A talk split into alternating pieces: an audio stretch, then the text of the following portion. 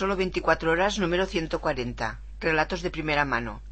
Podcast distribuido bajo licencia Creative Commons, atribución no comercial, compartir igual 3.0 España. Dos o tres.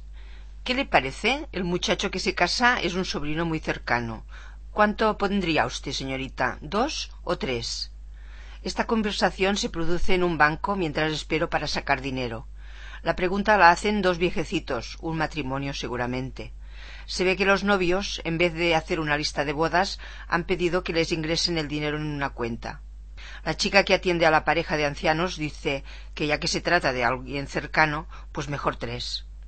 ¿Lo ves, Jaime? Ya te lo decía. Venga, señorita, ponga tres mil y no se hable más.